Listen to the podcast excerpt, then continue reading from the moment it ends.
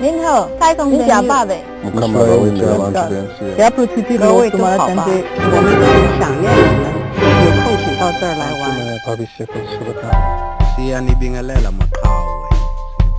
而且那个时代其实天文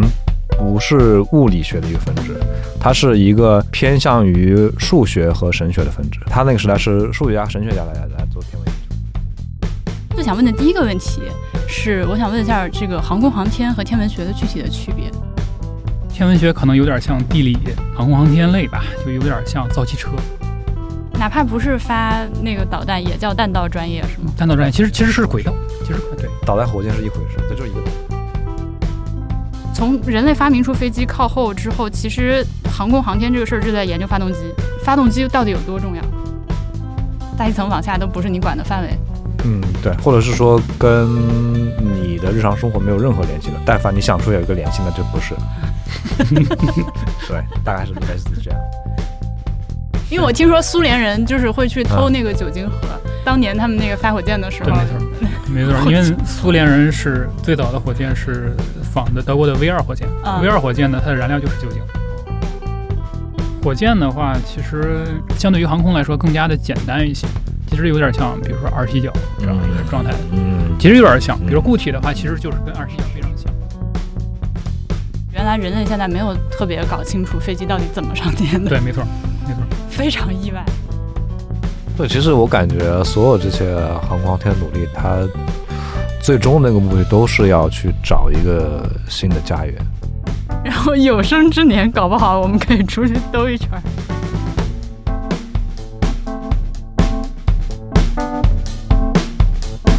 到宇宙去是由看理想、BBC Studios 和西瓜视频联合出品，围绕 BBC 最新天文科普纪录片《宇宙》进行讨论的播客节目。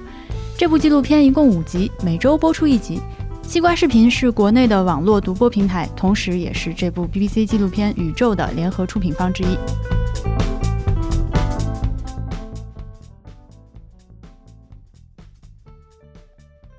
大家好，欢迎收听到宇宙去的第二集。呃，我是你们的主播婉莹。今天和我一起录音的呢，还是 HB，大家好，还是我。啊，以及我们这一期的飞行嘉宾，非常高兴请来了陈亮博士。大家好，我今天压力非常大，这两个人，两个两个人坐在我对面，一个是呃搞天文的博士，一个是搞航空航天的博士，这个浓度过高，而且我就是一脸懵。呃，希望大家能够体谅我们一会儿录节目会说出一些奇怪的话来。我们先给大家介绍一下陈亮博士吧，因为我这儿呢面前摆着的是您那个这个比较官方的介绍，呃，是《星际荣耀》火箭总体设计师，听起来非常像是什么游戏公司里来的人。要不然您自己跟大家说说，首先《星际荣耀》是啥？星际荣耀是一个造火箭的公司，就是真的造火箭的公司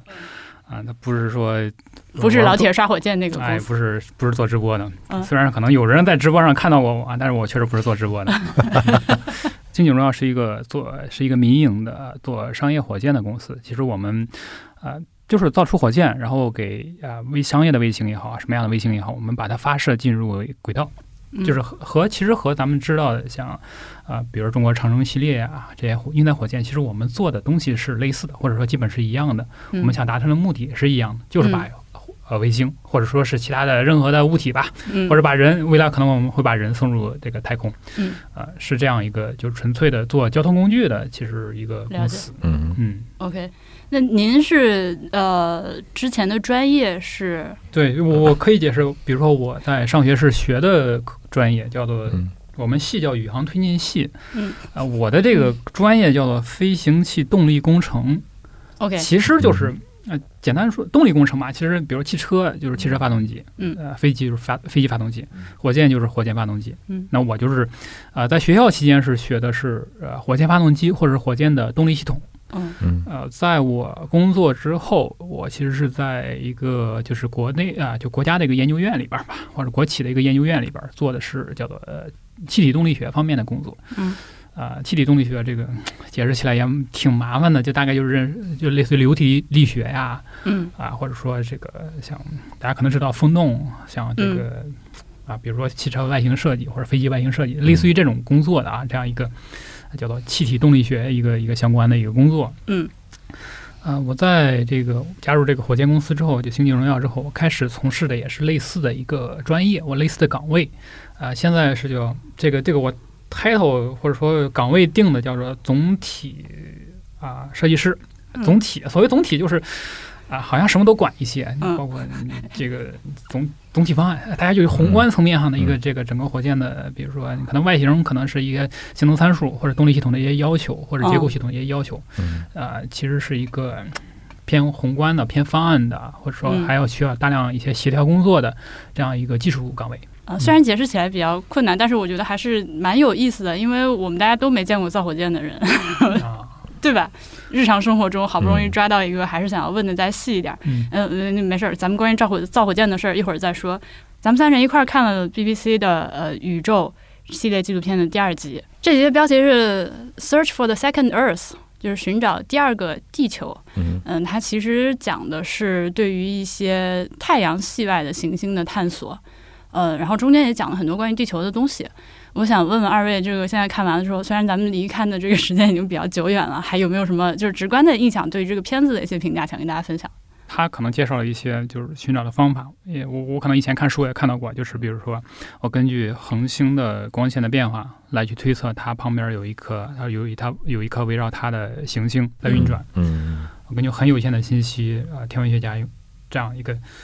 几乎就是没法去，我觉得对我来说可能没有任何意义的一个信息来去推测出这个行星的相关的很多很多的信息。在这个纪录片里，其实是把它复原成一个动画的形式，让我们直观的去感受到或者说了解到这个行星的可能的一个样子、规模等等类似这种信息吧。这个其实有点呃，或者超出我的认知范围内吧，就有点类似于啊，像看福尔摩斯小说，我就是我通过极有限的信息来去推推测出一个事情的全貌。或者说是通过这样一个找出一个很小的线头来，然后我可以找到一个很大的一个什么东西。这其实是有有人也有人去介绍，这是一种哈天文学家思考问题的方式。对，这这个后面几集都会有这个，后面几集这个视频节目都是这样，就是都是每一个话题它都是从一个很小很小的口子，然后帮你从这个口子里钻进去，然后。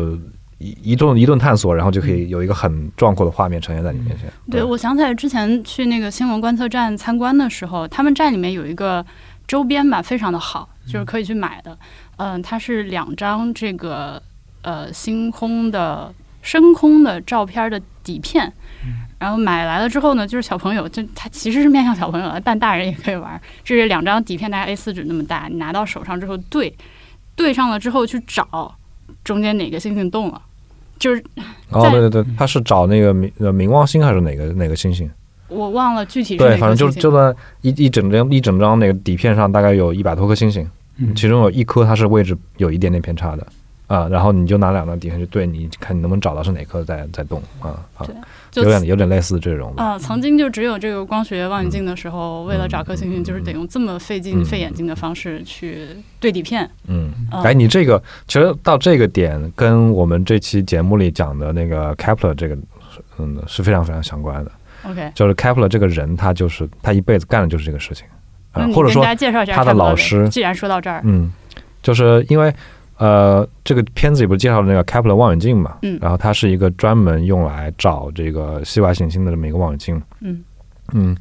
然后嗯，它是以这个 Johannes Kepler 命名的，他是一个德国天文学家。嗯，然后他一辈子干的事情就是去呃给这些太阳系内的行星去定轨道。啊啊，就是通过每天晚上这种呃观测数据，就一点点的积累数据，然后。把这个呃行星的轨道给它描绘出来，然后他自己又呃发明出了这个开普勒三定律，就从这个理论上把这个行行星轨道的事情呃问题解决了。嗯，所以他他的工作或者说他的呃他的上一代他的合作导师这个地谷，嗯，他们的呃每天的日常工作就是每天晚上看一个星星记它的位置，看一个星星记它的位置，嗯啊就是干这个事，然后经过数十年的累积。就可以知道一个行星它的一个轨道会长什么样子了，然后通过这一段的轨道去推测它整个的轨道长什么样。我估计有一有一个画面大家可能见过，就是他把太阳系内的几大行星的轨道，呃，变成一个球球壳，嗯，然后一层套一层，然后每一个球壳中间，它都用一个完美的多面体去呃内切外切跟这两个轨道，嗯，就是见过见过，在上海天文馆有。对对，就是比如说最外面一个球壳，然后中间一个正六面体，一个立方体，然后嗯，跟立那个立方体内切的又下一层那个轨道，然后里面是一个正四面体，然后再再一个轨道啊，那个就是开普勒画出来的。其实如果我们现在看，它没有什么科学意义，嗯但是在他的那个时代，它有很强的这个神学意义。啊，说说，其实这个人，呃就开普勒这个人，他本身的专业是学数学跟神学的啊、所以他其实是一个数学家和一个神学家。嗯就他在数学之余，呃，做了天文研究，而且那个时代其实天文不是物理学的一个分支，它是一个更偏向于数学和神学的分支，所以，所以那个时代，他那个时代是数学家、神学家来来做天文研究，呃，然后他画出这个就能够证明这个这个 celestial 天体运行的这个。它的这个秩序感，它的那个美感嗯啊，就能够去印证这个是上帝造物的，大概是这么这么一个思路。开普勒画出这张图是在《宇宙的神秘》这个书里面。就叫宇宙神秘学，那类似这个名字、嗯啊。然后我我还可以加一句，就是开普勒这个人的生平特别特别有意思，就是嗯大家如果对科学史感兴趣，可以很非常值得去看一下他的这个生平故事啊。他做了非常多的研究，以及他跟数个合作者之间的这个相爱相杀的关系都非常的精彩，特别是跟他导师蒂谷，我觉得他们俩之间关系非常的有意思啊。你要展开说吗？也没有太多好展开，就是他们是他们俩是又相互敌视，但是又呃相互看重对方的研究成果，就以一种很微妙的关系呃成为了合作者。对我们第一期的片子不是说太阳吗？嗯嗯，其实第一期的片子里面，他花了很多的功夫在告诉我们这个太阳有多么的。对于人类来说是一个神一样的存在，不可或缺。我们每个人其实都是曾经是恒星的一部分。然后到了这一期的节目呢，前面其实花了蛮多时间去讲行星，嗯，我们这个地球对于我们有多么的唯一，因为它实在太神奇了。它大一点儿、小一点儿，离太阳近一点儿、远一点儿，或者上面没有水，都不能有我们。然后现在要找一个跟它差不多的，或者说是通过改造人类可以上去住的星星，是一个非常难的事情。所以，这个我觉得宇宙这个片子啊，它除了给大家做科普之外，还是有很多这种，就是要要提醒大家热爱地球、热爱生命、热爱大自然的内容。嗯呃，而且对我我也是对刚刚那个亮博说的这点，这个印象非非常的深刻。我我们能够从一些非常稀少的信息中得出这样的结论，我感觉就像波比刚说那个开普勒，他是一个需要长期的坚持不懈的一种观察和好奇和坚韧的精神才可以达到的效果。嗯这是整个宇宙五集片子看下来对我来说最有触动的一点，因为我我是一个懒散的现代人，如果让我每天晚上看望远镜，我可能真的受不了。就其实现在天文学的呃发端的那个时代，就是或者是你说是经典天文学或者前现代天文学的研究都是这样，都是需要长时间的坚持，并且你对这个东西很有信仰，就是你坚信这里面会有一个成果，会有一个呃还没有被探索到，但是能够惊艳所有人的东西在里面。嗯所以就是有这种信仰，然后你就才能日复一日、年复一年的去坚持做这种很无聊的事情，最后把这些数据汇总起来，才能做出一点看起来很看起来很漂亮的结果出来。嗯啊，就是那个时代的科学研究都是这样的，甚至不仅仅是天文学，对。其实天文学是一个非常非常大的学科，它里面涵盖着很多的东西。就是找行星的一群人是是一个专门的一个分支的专业，对吧？现在的这个天文学，它大概分为呃天体物理跟天体测量方向，就两个大的方向吧。然后天体物理里面有一个分支，就是专门用来寻找，就是寻找这个需要行星的，就是这个开普勒望远镜，嗯，它的这个任务。然后它这里面就有很多方法嘛。然后这我要介绍一下开普勒的望远镜的原理嘛。说一下这个原理就是开普勒望远镜的原理，它就是通过观察恒星的光度变化。呃，因为我们知道在地球上都能看到这个日食嘛，嗯日食就是月亮遮住了太阳，所以你可以感受到太阳的亮度它有有变暗，然后在出日食的时候又变亮了。嗯那假设我们看一个很远的恒星，它有一群这个行星围绕着它，当它行星遮住这个恒星的时候，它的亮度就变暗了。如果我们去能够找出这个恒星这个亮度的变化，并且能够观察它是一个成周期性的，比如说每过多少时间它就变暗一下，嗯啊，那我们就能够根据这个光度变化去推断它是有一颗恒星在围绕它转的啊，大致的原理就是这样。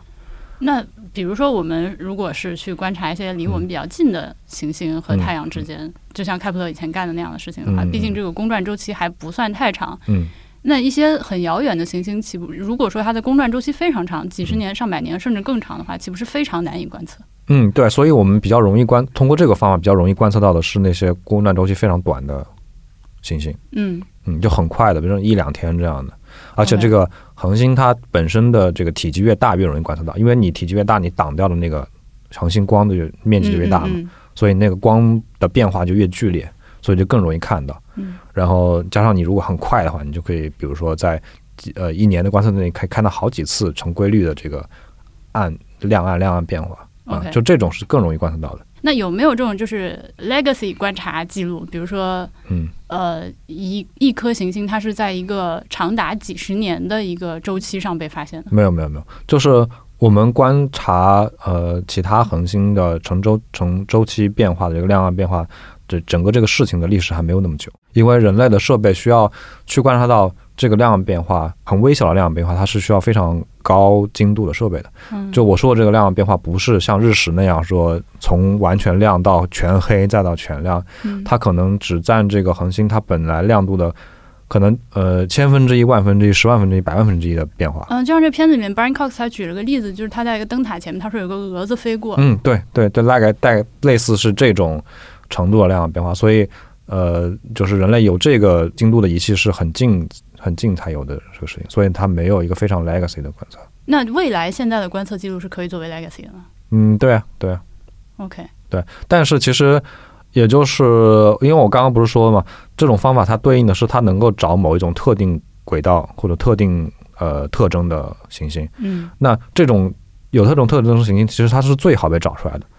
啊，所以作为 legacy 的话，你可能之后的方法数据比这个精度要高很多，所以，嗯，那这个方法这一批数据它能够找到恒星，可能对以后来说它不是一个事情，就可能不太 care 说这个精度的数据了。OK，就像我们现在去看两百年之前的观测记录，去记录火星的位置，那那个数据对我们来说可能没什么意义，因为我们现在对火星的记录是远远高于那个时候的精度的，嗯哼，啊、类似于这种。那你这还是对技术长远来说有信心的发言。呃，对，因为嗯总的技术还是会在不断的进步嘛。嗯，这个咱们找到了行星之后，下一步就是很想去。这个 想去这个事情，我我我们这我们在座的三个人这辈子就是我也不知道，可能希望不大，但是 还是要一直为这件事情努力。哎，That's why 我们这一期的这个飞行嘉宾就是请来了陈亮博士，他是一个朝这个方向努力的人。嗯，呃，我们先，我有很多很多的问题啊，关于上天，但是我可能呃最想问的第一个问题是，我想问一下这个航空航天和天文学的具体的区别。这个东西可能对你们俩来说是完全就不是一回事儿，但是我想对于可能很多我们的听众朋友，这个普通的听众来说是不太分得清这两个行业的。尤其是其实我们在看到这个宇宙的片子里面，他也是把这两个事儿掺着说的。他一会儿去说一些关于这个行星这个观测的问题，一会儿又说这个望远镜，而望远镜是要靠航空航天行业给弄上去的。我的理解就是天文学可能有点像地理，那、但是这个嗯，就是对应的关系的话，天天文学可能是研究太空的，然后如果对应到陆地上来说，天文学有点像地理，然后我们航空航天类吧，就有点像造汽车，就差异就是这么这样一个差异。呃，比如说我们地理学家去研究一某一个问题，那么其实是汽车可能是它的一个工具的一部分，或者说是它工具搭载它工具的一些东西。比如说对于天文学来说，其实其实我有一大感受就是说，天文学家啊这么努力了啊，但是我们航空航天做的贡献或者做的呃成成就吧，相对于天文学的成就来说，简直就是呃不值得一提。因为其实可以大家可以想，在人类很早很早就可以用望远镜去观测月球，对月球呃表面有了相当多的了解，但是人类呃。登上月球其实也才过去啊六啊五十多年吧，五十五十呃五十多年而已。其实就是说，天文学家早早的就对这个世界有了很多的洞察。而航空航天其实能够让人类去或者给天文学家提供更多的工具，其实要比天文学家的需求或者说是他能他的视野要小得多得多得多得多。就是像一可能一些地理学家通过他的呃，比如说很早徐霞客可能就走遍了中国的这种各种山山山水水，但是我当我拥有汽车，那是几百年之后的事情，就是这么大一个，我认为就是这么大一个差异，从时间上还是从专业上来说，就是这样一个差异。这个差异其实主要来自于天文学家的成果，它不是一个实的成果，就是就我刚刚说的那一大堆去找找行星什么之类的，嗯，也许可能二百年后回头一看，这都是在扯淡，嗯，可能找的根本就不是行星，或者是根本不是你想要找的那种行星。但是工程上你需要真的去造出这个东西，就是你现在的火箭能用，那二百年后这个火箭还是还得能用，就还是按照你这个方法造出来的火箭还得能用。它是一个。呃，就更更更实在，就很难会被推翻的东西。它的进步比天文学慢，我觉得是很正常的。就其实刚刚陈亮说的这个比喻，它在天文学和航空航天里面有，其实有一点不太符合。就比如说天文学，至少我之前供职的那个学研究的学院的话，它有一部分人是专门研究这个航天航空器轨道的。或者说是有一部分在这个研究地理的人，他他是专门去研究这个路怎么造的，他怎么去造造这个路会让接驳你们两个行业的这种专业。呃，有点类似，就是他可以研究这个路怎么造会让这个旅行的时间最短，让这个旅行更便利啊，就类似这样一个研究方向。他们会直接呃，会或者说他们会更多的去呃面对像陈亮他们做的这些工作。嗯，就比如他们要发一个卫星，然后在那会找这些设设计轨道的人去，去给他设计一条更加省燃料、更加合理的轨道，然后他们来使用这个轨道，类似于这种。然后像我做的研究，更就离航空航天是更远的。我们反而是作为航空航天的用户，就是航空航天的人给我们发了一个什么卫星上去，然后我们来用这个卫星做研究。OK，啊，呃，其实我也加一个注脚吧，就是可能。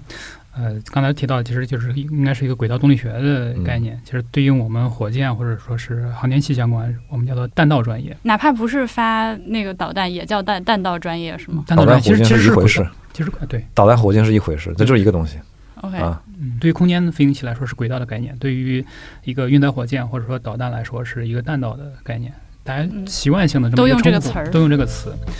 嗯。对应交通汽车，或者可能就类似于啊高某地图、白某地图这样，类似这样一个东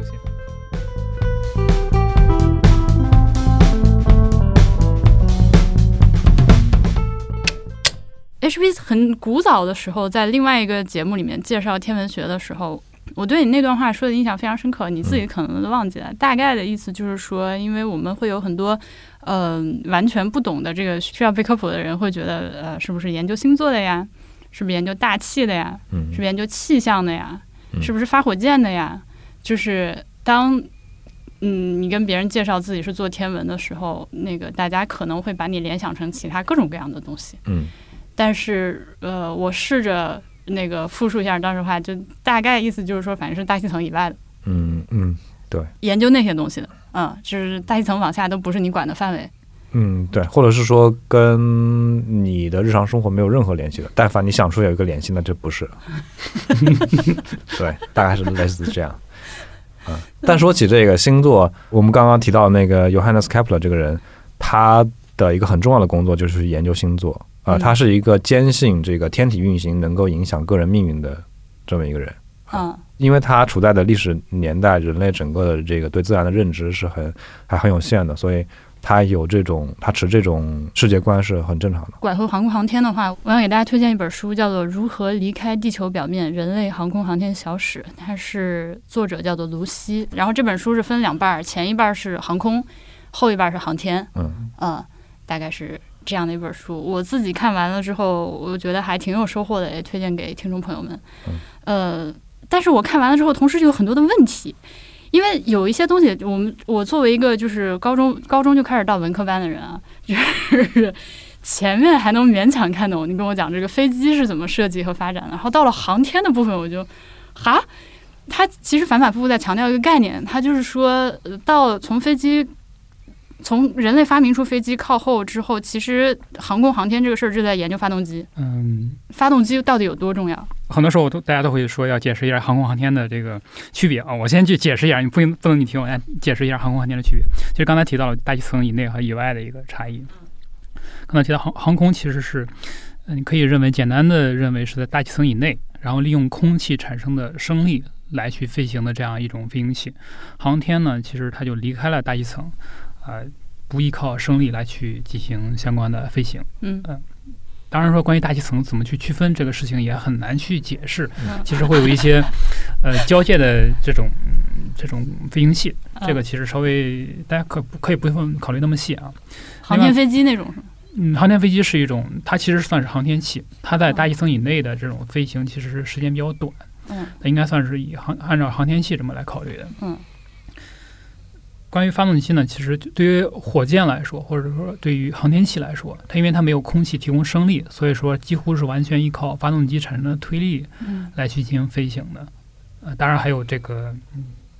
或者说它和推力和引力的一个相互作用关系吧，这个不解释。嗯，在行业内，比如说，因为我是学发动机的，嗯，比如说我刚才介绍我的专业叫飞行器动力工程，嗯，其实我们也严格的区分航空航天。我的专业名称其实叫飞行器。动力工程（括号航天），然后我们另外一个学院就是应该叫做能源与动力学院，他们是做航空发动机的，他们就是简单的就飞行器动力工程，没有后边的括号航天，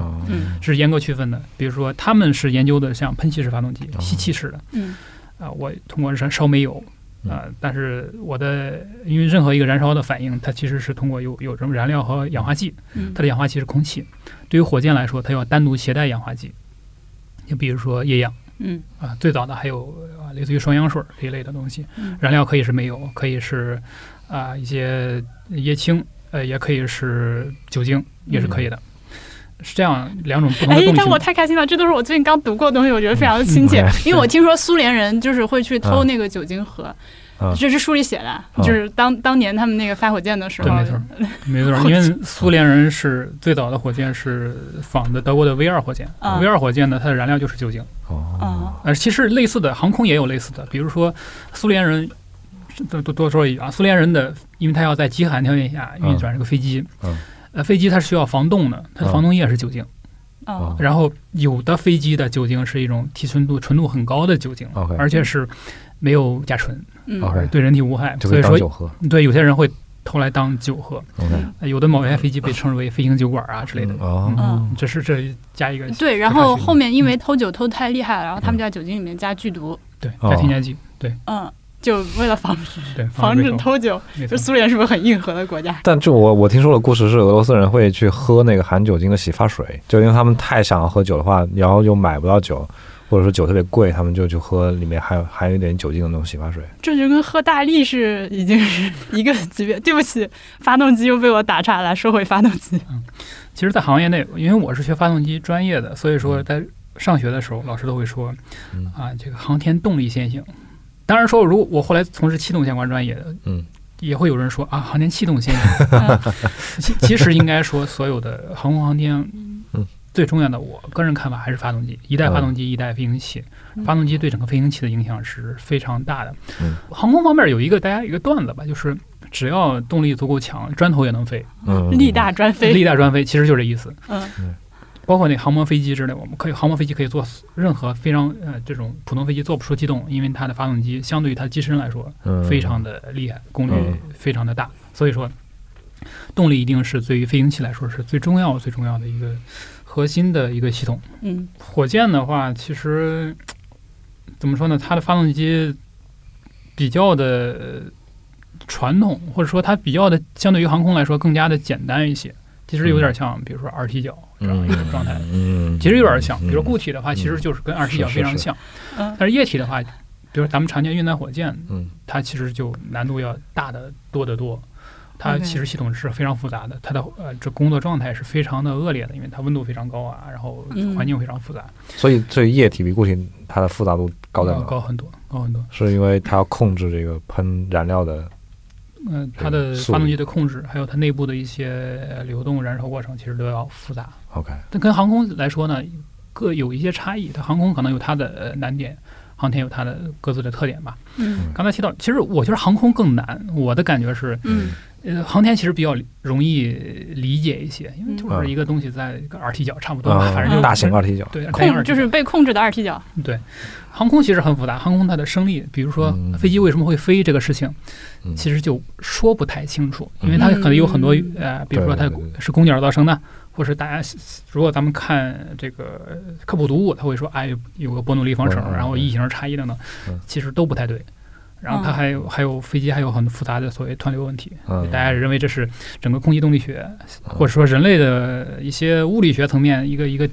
顶级的一个问题吧。嗯其实都是跟航空相关的。，OK，航天相对的来说，其实我倒觉得，你看这本书的话，可能航天是不是更加好理解？如果是按照我的这种认知来说，嗯，会更加的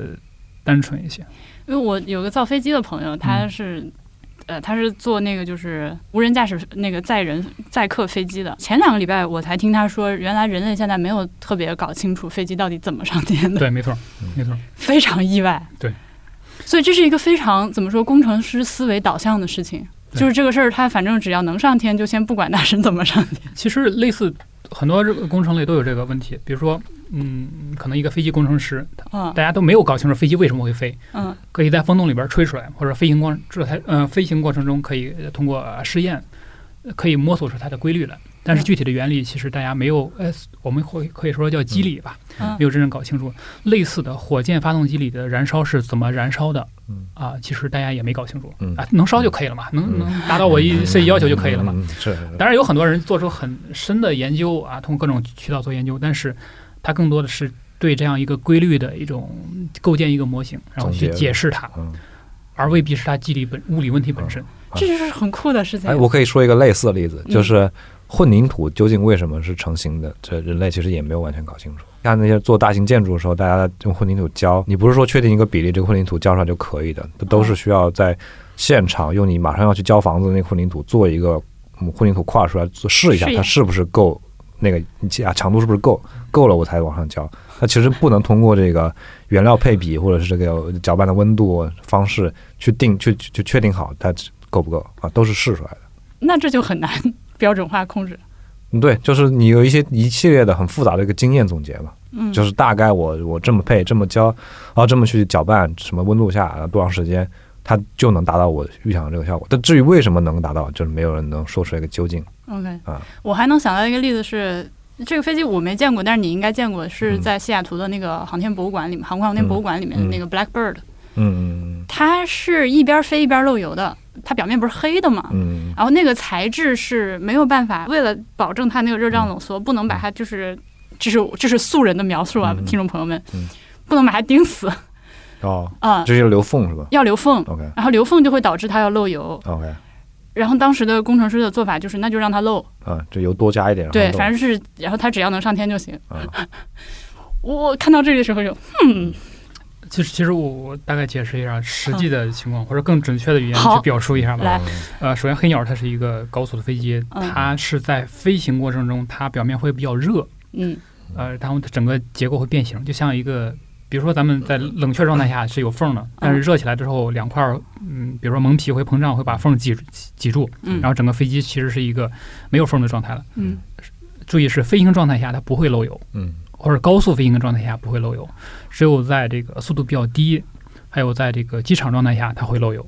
而且它漏油并不完全是它动力系统的油，是它有有一套自己的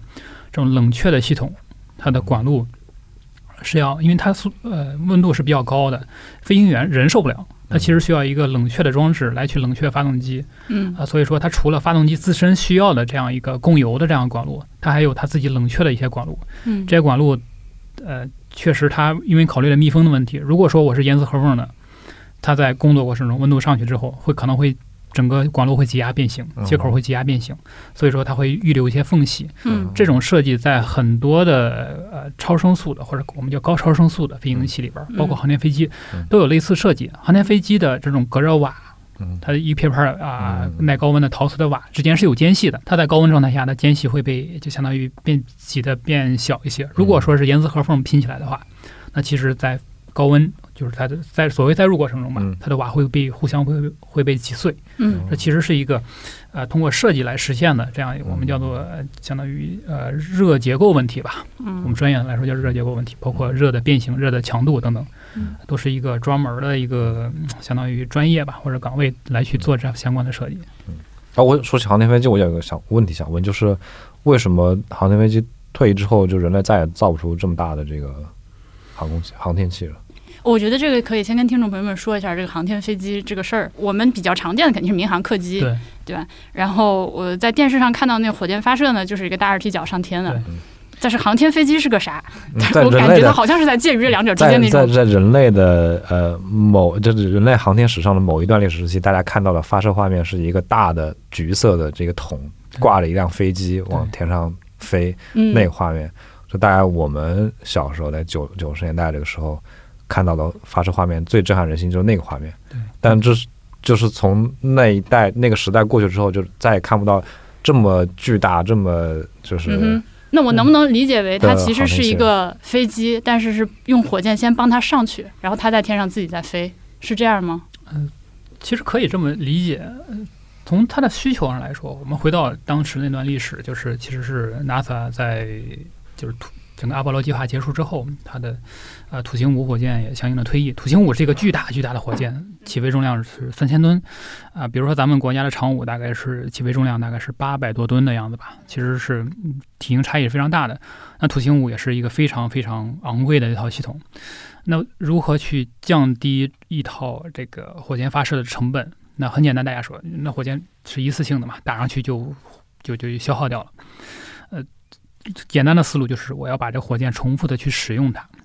那重复使用火箭从啊、轨道上下来，它其实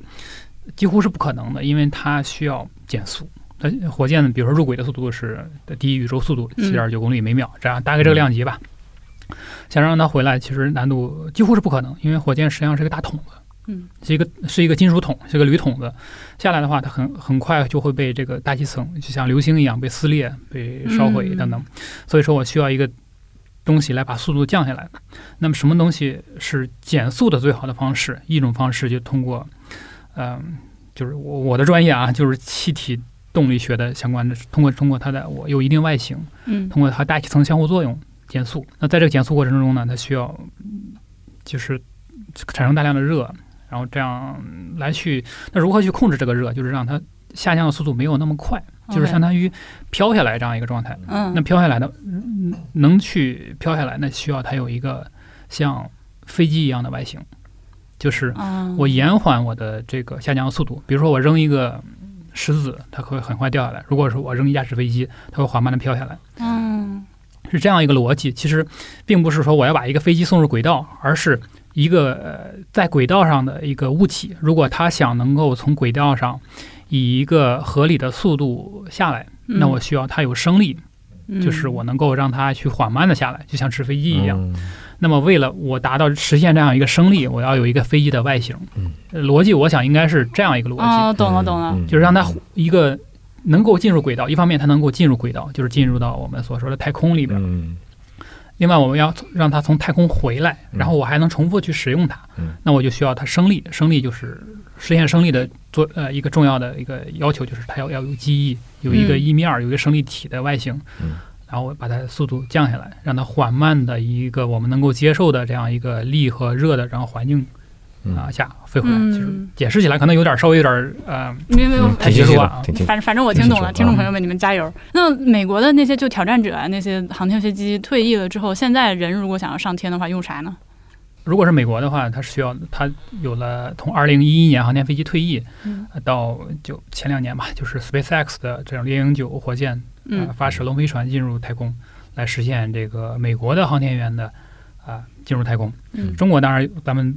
从二零零三年开始吧，嗯就是有神舟飞船可以一直在持续这样把咱们中国的航天员送入太空。俄罗斯呢一一直是用呃它的联盟的火箭和联盟飞船这样一个算是组合体吧，嗯把这个航天员各国航天员，包括美国航天员在内，从二零一一年开始啊、送入国际空间站。是嗯各国现在目前能够有这样一个载人航天能力的国家，也只有呃中国、美国、俄罗斯三个国家。所以为什么嗯、这个航天飞机之后的载人航天器都是一个大铁块的形状，没有造成就不会造成像航天飞机那么那么大，那么就是看上去形状 magnificent 的那种。对对对对对对对。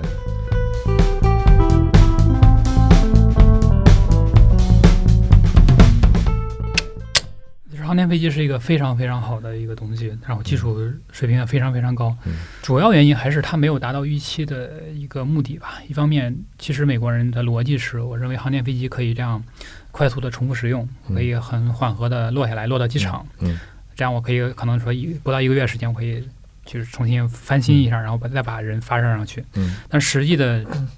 这个结果其实与他们的计划差的很多。之前他们可能想一个星期发射一次，嗯呃，或者说一开始可能一个月，后来变成一个星期发射一次，但实际的状态是，呃，航天飞机平均下来的话，大概一年有个两三次的样子。其实它的初期可能频率会高一些，但是后来我们知道有挑战者的这样一次失利，嗯嗯后边儿还有一次就非常著名的应该是呃哥伦比亚吧，载入的时候嗯也失利了，就嗯导致十四名宇航员嗯这个丧生。其实这对航天飞机的发展其实产生了一个重大的影响。嗯它的安全性还有它的一方面，它是成本其实是非常昂贵的，远远超出 NASA 的之前的估计。嗯另外一方面，就是它的安全性也一直被，尤其是公众对它的这样一个质疑，对这个 NASA 来说也是一个很大的压力。所以说后边放弃了这样一个呃系统。而且航天飞机在退役的时候，其实已经三十年了，三十多年了吧。它的正正正在服役这些机体，其实呃寿命上还有一些需要维护工作啊，成本会越来越高。嗯嗯对他们来说压力也越来越大，索性就放弃了。另外，他们当时其实可能对自己载人航天的后续计划也稍微偏乐观一些吧，也没想到会哦持续这么多年，然后丧失它的一个载人航天的能力。OK OK，，OK，所以其实说白了就是那个东西比他们预想预想的那个成本要高很多，还是太贵了。对，OK，其实航天飞机非常非常的好，它有个巨大的货舱，这实在是，太好了。，是的是的。听众朋友现在看不到，陈亮博士现在两眼放光，说到航天飞机，这这是航天飞航航天飞机送那个哈勃哈勃望远镜上太空那个画面真的是，我觉得可以载入人类史册的画面，就是你可能今后数数十年都见不到那么伟大的画面。现在 HB 的眼中也在泛光。它真的是一个科幻画面，就你你在科幻电影里看到那些，就是一个巨大的飞船把它的货舱打开，然后放出一个大的望远镜，然后把它安到轨道上，嗯，呃，然后再离开再回而且哈勃它不光是把它送送入这个轨道，后面还去有人上去修了一次，我觉得很神奇。这个事情简直是现在想想简直是神迹一般的操作。对，没错没错。航天飞机其实还有更夸张的一个一些计划，其实其实，在纪录片里提到说啊，我有点忘了是哪个望远镜嗯说啊，他创造了这么伟大的成绩吧。然后现在他已经应该是开普勒或者嗯，盖亚要把它接回来是吧呃，？把它接回来嗯。呃，当然，它轨道其实其实无论是开普勒还是盖亚，它的这个轨道其实航天飞机都做不到啊。嗯但如果哈勃如果人类想把它接回来嗯，是可以的。嗯嗯，哎，这个是我很想问的一个问题，就是咱们怎么呃，虽然说大气层外面是所谓的太空，嗯那在你们做航空航天的人眼里面，它有分层吗？就是它这个空间是划区的吗？比如说离地球多少距离是一个区，再远一点是一个区之类的，就是因为天上那么多东西，你到底要大家怎么总得有个秩序吧？其实首先看从哪个角度看啊，一个是嗯我们所有航天器都有各自的轨道，嗯它有不同的轨道，大家其实嗯还是比较宽敞的嘛，基本上不会发生碰撞啊之类的这种风险，会还是比较碰撞的风险还是比较低。虽然说不断的会有这种可能性出现，也出现过这样的问题，总体来说还是比较有秩序的，也有国际组织来去管理这一件事情，嗯包括空间碎片等等监控的之类，都有一个组织来去协调这些工作。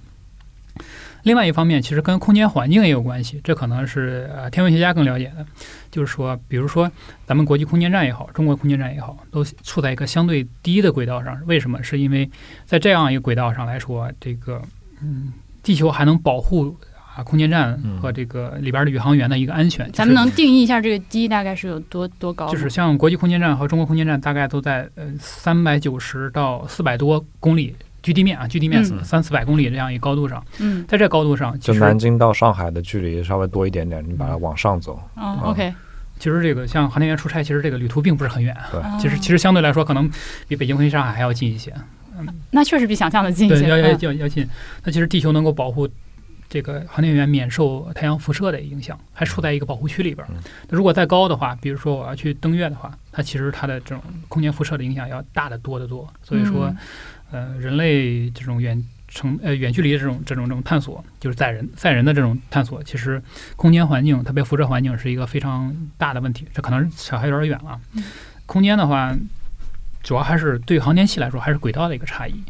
就是可能环境上来说，对于我我所了解的，无非就是近地轨道，它的空间环境要就是辐射环境要好一些，然后离地面更高的高度上，它的辐射环境会更差，对人来说影响会更大一些。嗯啊、微重力环境，当然真空环境基本是一致的。嗯呃，微重力环境其实差异也不会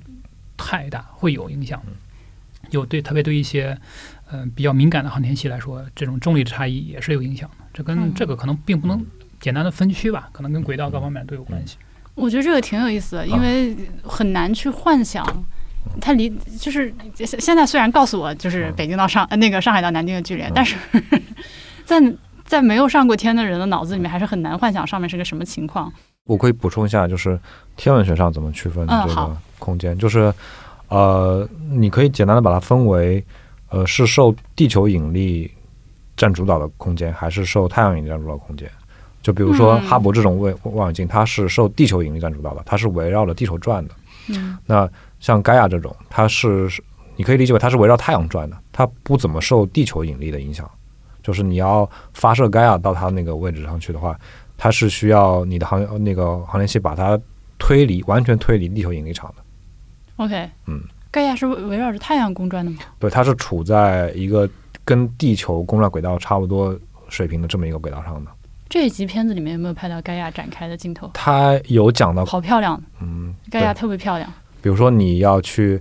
呃去月球，我们我们要去月球探要探索的话，会发一个月球轨道的航天器，就绕着月球转啊、嗯那个也就是完全脱离地球引力的影响了。OK，它的主导是受月球引力影响，绕着月球转了。对嗯所以这这这两种空间的难度就差很多。嗯。那刚刚那个陈亮博士也提了一句，就是有人管这个事儿，这个我我也非常的感兴趣，因为现在各个国家往天上发的各种卫星，还有像那个伊隆马斯克不是要搞星链嘛，他要发好多好多小卫星上去，嗯因为没有上去过，所以在幻想中总觉得是一个比较拥挤的状态。这个是谁想发都能发的吗？比如说我如果有足够的钱，我想发个卫星上去，这个我需要就是国家有法律管吗？法盲的问题。其实是大家会有一个协调组织，好国际上是有个协调组织哦，嗯，各国都会进行呃在这样一个框架底下去管理各自的航天器。就是你这个组织没有权利去禁止某一个国家哦。去发射这个嗯。呃航天器，嗯。但是大家会因为为了自己的航天器的安全，还有大家一个相对来说一个环境或者一个秩序的共同遵守这样一个秩序，就跟国际秩序差不多，呃，还是会去嗯互相去协调，报告一下是吧？包括互相大家是互相通报的，航哦所有航天发射都是要通报的。主要的能够完成航天发射的国家，大部分对空间环境，就是所有轨道在轨的航天器嗯，或者说物体，都有一个完整的一个监控的手段。因为看那个马斯克之前发那个发汽车上天，然后又是放那个 David Bowie 的那个摇滚乐，就总觉得好像是，就你只要有钱，你只要想发卫星，你就不是想发火箭，你就是可以发。美国的话是有，它也有发射许可，它有相当于一种是资质类的许可，就是你这个公司呃嗯有这样一个资质，我能够去从事这种轨道航天器的发射。哦另外一方面是每一次发射，它都会有一个，如果说是你这个公司的资质比较好的话，它相当于有带有一定的形式审查的东西，或者审查会相对松一些。嗯那如果说这个发射是有风险的话，它其实会嗯比较严格的履行一个审批手续。OK，他们他们呃，其实主要是他们叫 FAA 嗯来去管理，包括航空航航天，他们都嗯共同管理这样一个呃一这样一个组织吧。现在看起来好像是就是各种人都会想要掺和这个事儿，就我想往天上发个啥。其实发射还是有很大的门槛的。首先是技术上门槛，就是你想去，呃，比如说我打一个我所谓叫亚轨道的，嗯就是它打上去又掉下来这样一个、一个一个飞行器吧，或者什么样的，这个门槛其实不太高，很多国家都可以做。嗯嗯，就比如说我的母校吧，就是北航，嗯其实我们这一届学生还有我们上一届都做过所谓探空火箭，嗯啊、嗯几米高吧，六米左右，六七米吧，六七米打到高度八九十或者一百公里，嗯然后落下来。呃，这些其实技术含量不是很高。我觉得学生都可以做出来。学生是可以的。OK。但是，而且上面有设备，而且我这个这个头部可以分离掉，然后打个降落伞把这个仪器舱收回来，这都是可以的。OK。学生对于一个有这个专业的就本科或者研究生的培训的一个相关专业的学生是完全可以做到的。OK。但是如果想去完成一个入轨的发射，嗯就是把一个物体送入轨道，就是可以绕着地球转嗯而不下来这样一个状态，其实门槛是相当高的。嗯嗯，包括 SpaceX 其实也是它经历了应该是三次失败嗯之后，才第四次发射才成功的入轨。呃，很多公司其实都发展没有那么的顺利。我们知道的，像蓝色起源，就是这个嗯亚马逊的老板贝索斯嗯建立的这样一个公司，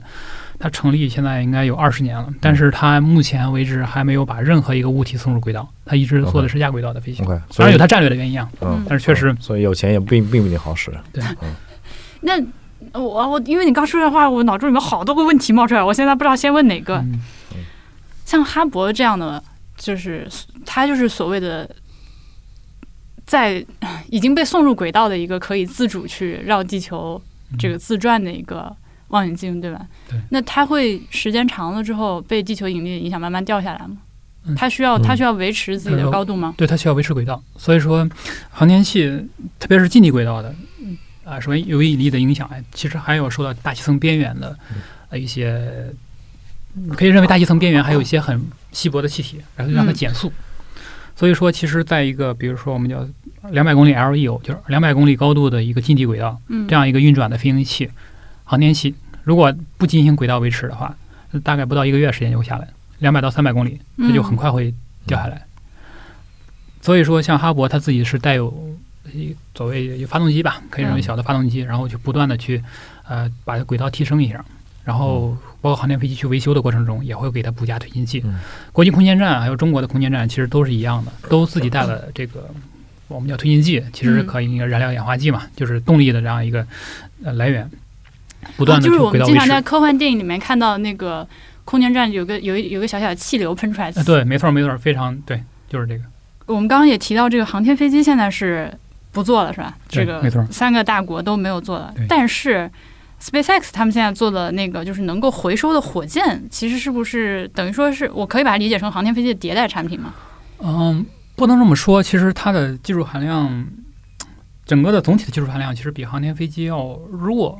航天飞机，至少在我的观点来说，它仍然是人类航天科技的一个皇冠或者顶峰吧。呃，SpaceX 的猎鹰九、法法尔肯九啊，或者不同的翻译方式，嗯它其实是一个，它其实是非常有开创性的，或者说非常嗯特别的这样一个火箭。嗯但是它并不是一个完全独创的，它其实在九十年代或者人类更早的时期吧，其实都设想过这样一种方式。嗯我刚才提到，一一个飞行器想回来，它需要以一个可控的速度嗯从这个一个高空返回地面。对。那么我们有两种方式，一种方式是通过像航天飞机一样，通过我机翼产生一个升力，然后把速度呃通过缓慢的飘下来减速；还有一种方式就比较暴力，我直接通过发动机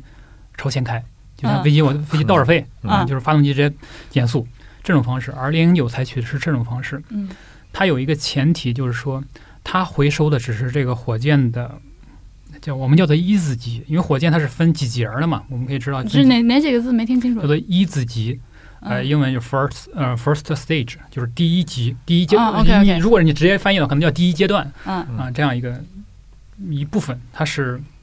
火箭应该说速度比较低的这样一节。其实火箭是不断加速，不断把呃旧的东西扔掉的那样过程。啊，就是因为大家，我我我我尝试着说一下，您看对不对？就是我们当小朋友们脑中出现一个火箭的时候，除了 V 二的那种，就是一个导弹的那形状，那个不是。我说我说的是，就是中间有根长的，然后边上绑了几个小的，嗯，然后就是小的这些先开始烧，然后烧到一个高度的时候，小的这些它就被抛弃掉掉下来。没错。所以它回收的是这个小的掉下来的这个部分吗？呃，其实小的掉小的，我们能看到的小的，比如说呃长五呀或者长三，大家看到的这些，嗯旁边有几个小的，嗯，这叫助推器。它不不是一子级的概念，助推器有的很多火很多火箭是没有助推器的，嗯啊、就是一根单杆往上一。根单杆往上飞，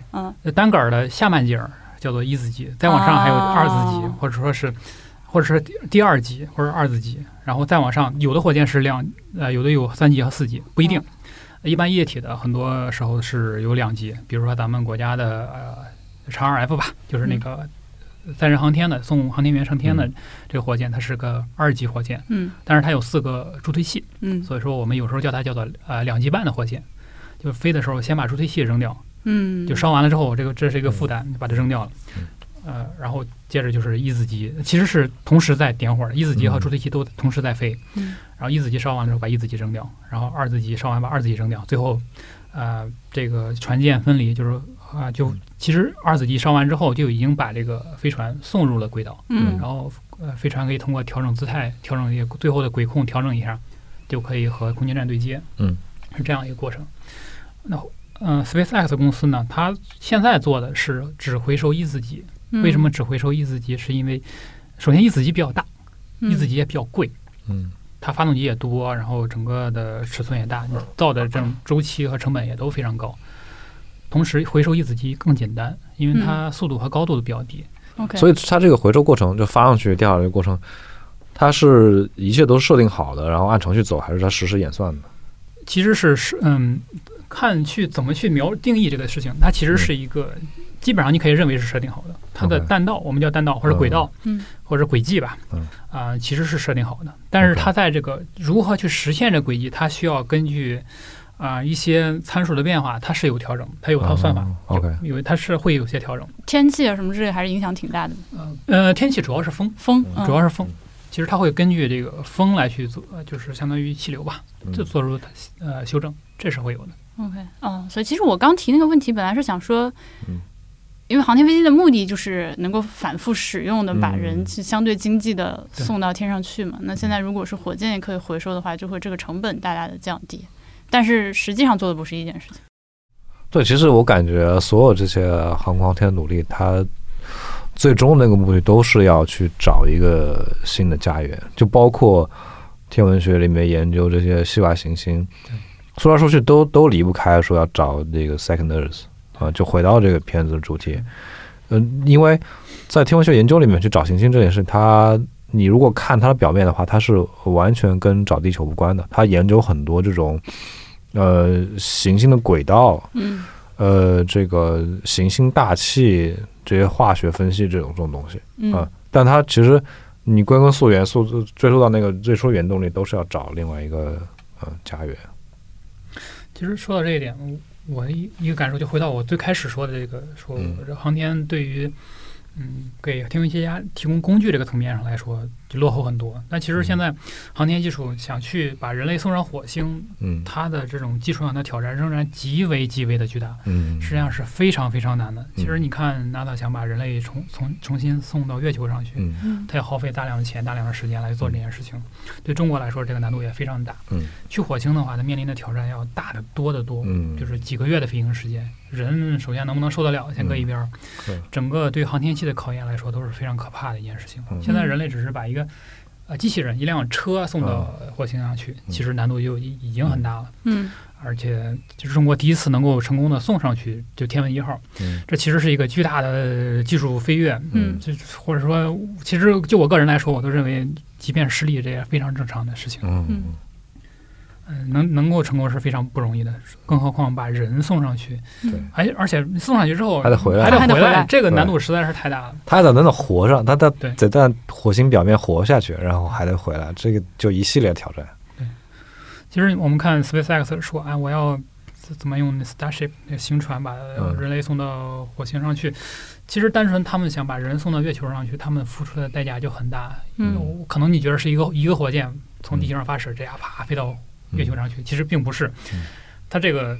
飞船或者它火箭的二二级部分星船这部分，它要在轨道上停泊两天，嗯然后有有要有十艘呃十发星船和它对接，然后跟进行推进剂加注，就是把重新给它补加燃料。嗯。因为它上去之后，它已经耗光了，嗯到近地轨道上就地球嗯。大概两三百、三四百的公里，嗯。它已经把所有推进剂耗光了，嗯。然后有其他火箭打上去给它补加，嗯大概要十十艘啊、呃或者说是最少可能五到十发这个量级补加，嗯补加本身就在太空进行空中加油，本身就非常非常危险，就听起来就已经很可怕。很可怕的一件事情。其实你像人在上面，如果没人不在上面，大家还好，炸了无所谓。人在上面还有两边对接起来，然后就管道去输送这样一个易燃易爆的东西，风险非常高。补加完之后才能再去往呃月球飞，这还是只是月球任务。如果是直接飞火星的话，整个的技术难度、风险各方面都要大非常非常多。对，带多少燃料？如果去火星的话，所以说像 NASA 相对保守一点的话，它其实是要在月球建立一个空间站，嗯，然后通过空间站来去，嗯，把一些人送到空间站上去，嗯，然后我在空间站再去进一步的对这个飞船进行推进器的补加也好，或者说一些呃组装也好，然后再去往火星飞，而且这样的一个功能只是。啊，转一圈，在火星上转一圈，而不是落下去。落下去需要更复杂的一个东西，就是更大规模的一个巨，呃，也也不能说是巨型飞船吧，一个更大规模的飞船。嗯，可能是如果说比较理想的，想去比较好的完成这样一项任务，其实还需要一些核动力的推进，就是现在还不太成熟的一一套一套系统。就我们这辈人大概是大概是看不到的。不一定，因为 Space X 是个巨大的不确定性的一个一巨大的变量，它有可能会带动技术的快速发展。那如果是一个传统的这样一个路线的话，可能真的要到二零五零年这样一个量级，重返月球至少是二零二几年的事情吧。嗯嗯，中间再有个二十年的跨度，到二零五零去月球去火星，我觉得是可以理解的这样一个呃周期。嗯，商业航天真的有可能改变人类航天这样一个格局。这。我我有点有点宣传的意思啊，就是可能，但是我我们也希望能够做到这一点。我们通过这种模式来去，我们也很愿意看到啊，路人都非常愿意看到。我如果有生之年看到有人类能够上其他的行星，因为上月球是是月球，它是我上月球我也没看到，是发生在我们出生之前。对对对对，我们到目前还没有。但是如果我们有生之年人类已经可以做到，就是去到太阳系的另一个真正的行星上面，那是非常酷炫的一件事情。就是他刚刚他说的这些，我觉得。在我的脑海中去构建这个画面，它已经很有科幻感了。嗯，啊，就在月球是作为一个基地，发射一个飞船到火星上去，然后再比如空中对接、加油这些东西。嗯哼，你晚上看 看星星的时候，因为火星已经是个小点儿了，那个上面有个人，现在。